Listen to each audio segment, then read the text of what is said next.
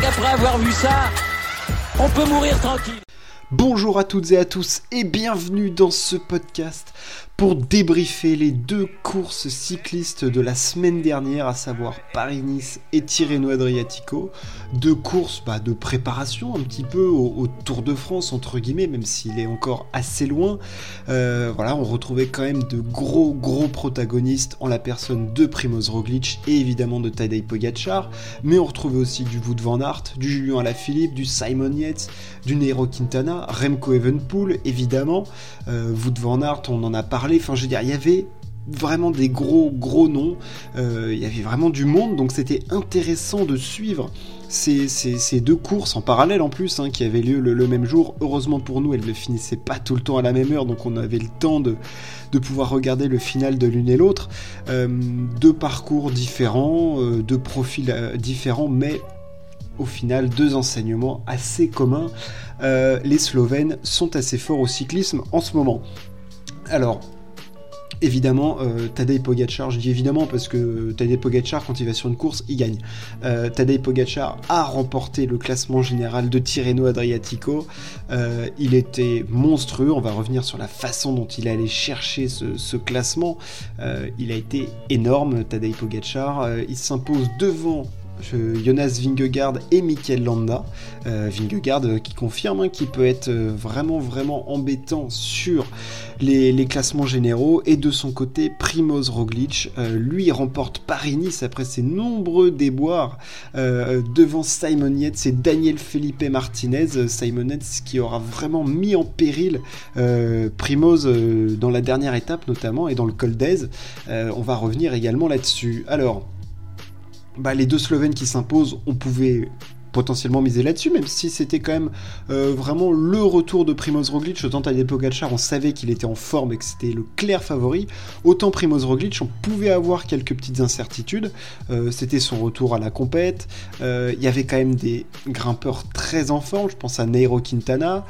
Simon Yates peut être extrêmement gênant quand il est très fort en montagne. Il peut être absolument irrésistible. Il nous l'a déjà montré. Et puis des mecs comme Adam Yates, Daniel Martinez, tu sais que ça peut quand même un petit peu jouer euh, jouer, le haut du tableau.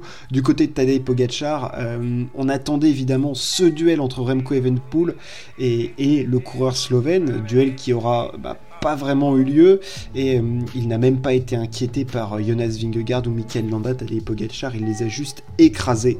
il les a écrasés et ce pour moi là où il a marqué déjà un grand coup, c'est sur le chrono d'ouverture de Tirreno Adriatico remporté par Filippo Ganna.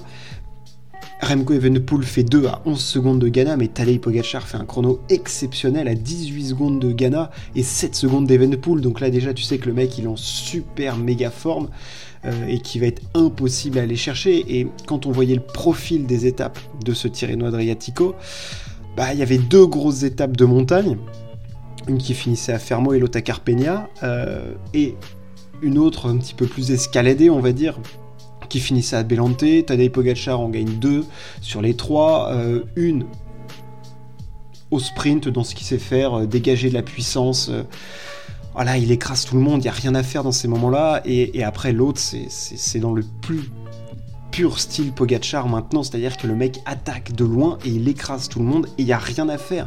Et c'est cette impression de domination sur ses adversaires de Pogachar qui est énorme. C'est-à-dire que oui, sur une arrivée en sprint, en montée, en petit comité, tu sais que s'il est lancé bien placé, il y a quasiment personne qui peut le battre, à part un Julien, un Van Aert s'il est en forme, un Primoz. Euh, voilà, il y en a très très peu. Mais bon, là sur les, sur les étapes de montagne, ils sont en petit comité. Evenpool est déjà lâché depuis 4 il est à plus de 3 minutes 30. Il y a 17 bornes de l'arrivée. Pogachar, il décide d'attaquer après un énorme travail de la Bahrain Victorious de Mikel Landa. Et ben Landa et, et, Vingegaard, ils peuvent pas suivre. Ils suivent pas et ils se prennent une pile énorme. Il, il met 1 minute 30 à tout le monde. Enfin, je veux dire, il les éclate, il leur marche dessus. Euh, Richie Porte est à 1,34, Damiano Caruso 1,50, Thibaut Pinot pareil 1,50, enfin sur 15 bornes, sur 5 km de montée, après c'est que de la descente, que du plat, enfin je veux dire, il les explose. Donc ce Tirreno Adriatico, en fait, Pogachar, il n'a quasiment jamais été derrière ses adversaires, et dès qu'il a pu les marquer, dès qu'il a pu les écraser, il l'a fait. Il a mis euh, il a mis des coups au cerveau euh, à Evenpool dès le début, en allant chercher des bonifs dans les coups, dans les, sprints, en allant chercher le maillot du général à Belante, et après, Evenpool, bon alors sur l'étape de, Fermo, il est de, entre Sefro et Fermo, il attaque Evenpool. Malheureusement pour lui, bon, il se trompe de route avec Pogacar et Vingegaard, mais tu l'as jamais senti mettre vraiment en difficulté Tadei.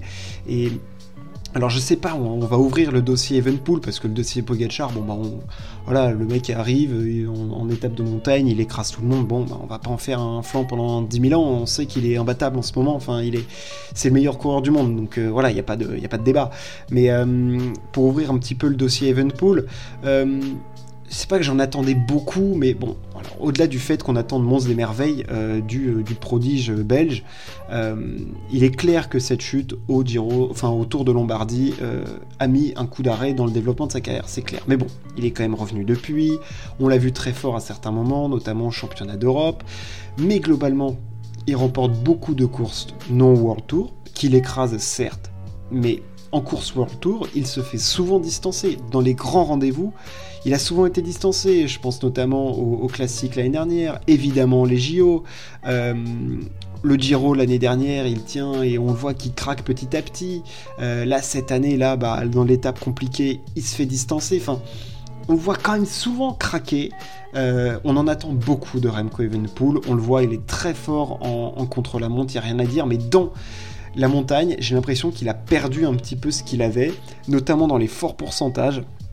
Je sais pas, t'as l'impression que parfois il n'arrive plus à développer sa puissance. Euh, et, il est planté, il est planté et il finit loin. Hein. il prend des tirs énormes hein, parce que là, euh, dans l'étape où il perd 4.30, il se fait lâcher dans la première euh, ascension quand même de, la Carpegna. Enfin, de, non, c'est pas la Carpegna, mais il se fait lâcher dans la première ascension.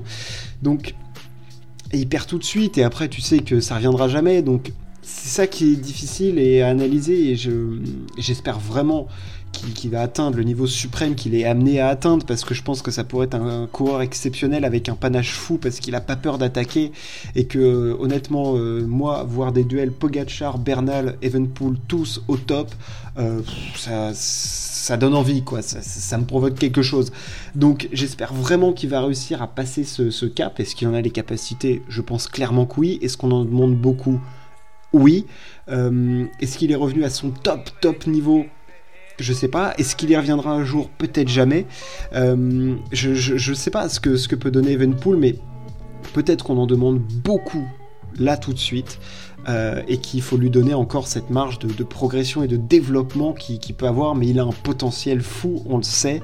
On en attend beaucoup, on est pour l'instant encore un petit peu déçu. Allons voir sur les classiques ce qu'il peut donner parce que ça reste pour moi un terrain sur lequel je pense qu'il est plus à même de, s'exprimer. Voilà, les, classiques, je pense. Euh, même si en petit comité sur un sprint, c'est clairement pas le meilleur, mais je, le vois plus avec du panache, aller attaquer de loin, aller chercher voilà, du Tour de Lombardie ou même du, du Liège, essayer de placer des attaques et puis après voir ce qui se passe. Parce que sur des courses de trois semaines dans les grands cols, je le vois toujours craquer pour l'instant et ça me. C'est pas que ça, ça n'augure rien de bon, mais je le vois pas pour l'instant être capable de, voilà, de, surpasser les mecs qui sont super forts en, course d'une semaine. On passe maintenant à Paris-Nice, euh, enfin d'une semaine et de trois semaines, hein, j'entends classement général de, de grands tours et de courses par étapes. Euh, on passe notamment maintenant à Paris-Nice, parce que c'est l'autre volet de, ce podcast, bien évidemment, on a évoqué Pogachar et, tout le reste. Euh, Primoz Roglic. Alors on a vraiment deux styles différents pour aller chercher une course à étapes. On a Pogachar qui calcule rien et on a Roglic qui lui, entre guillemets, calcule tout.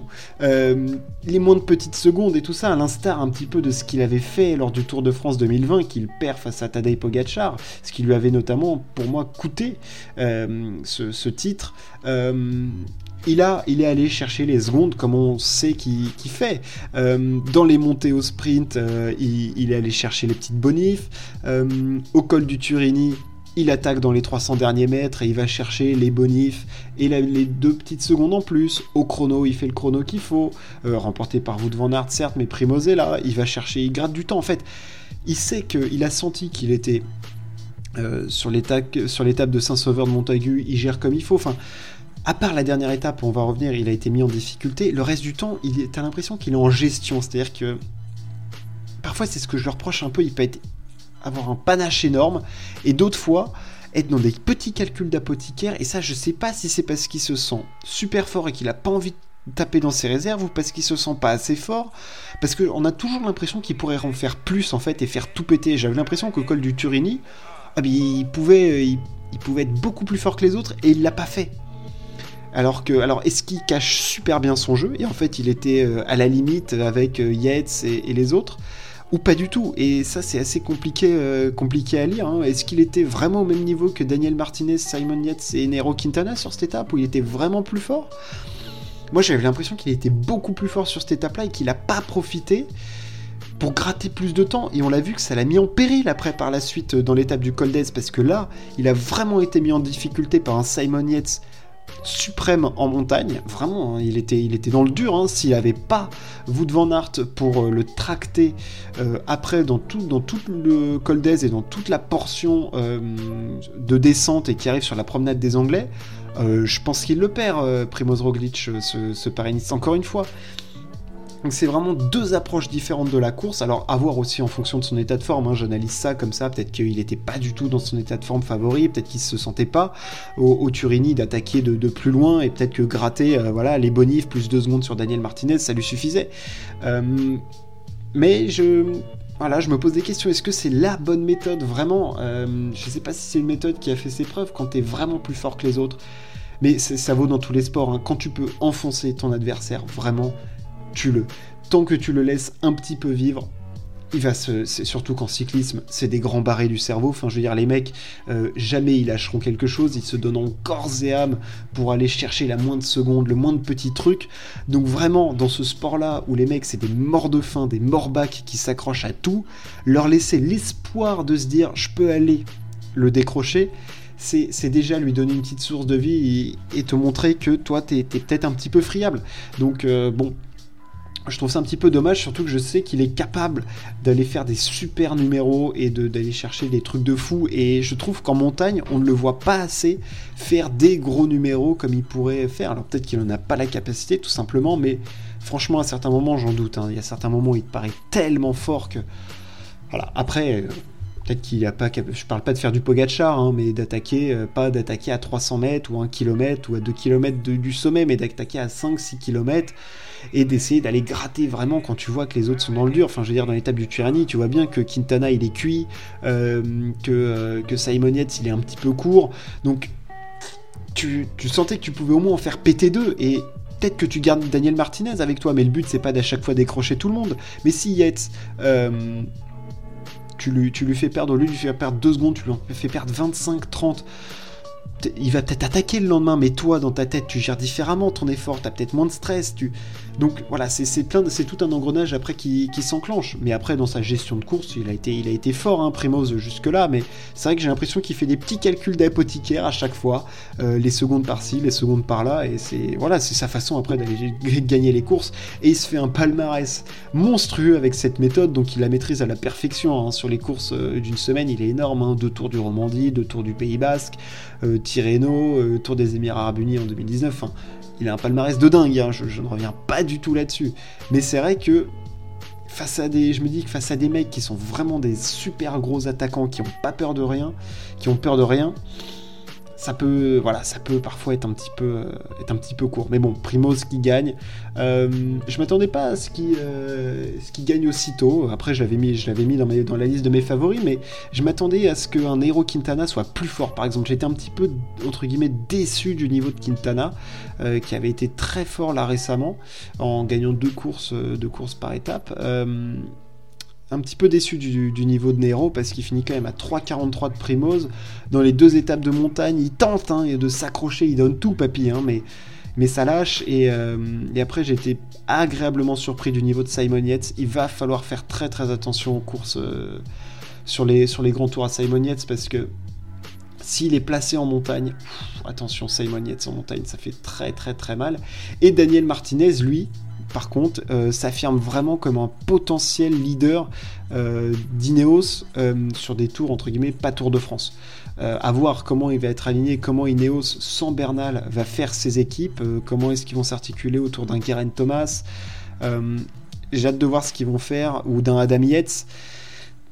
J'ai hâte de voir ce qu'ils vont faire, mais j'ai été très agréablement surpris par le niveau de Daniel Felipe Martinez. Vraiment très impressionnant. Voilà ce qu'on pouvait dire sur ces deux courses à étapes.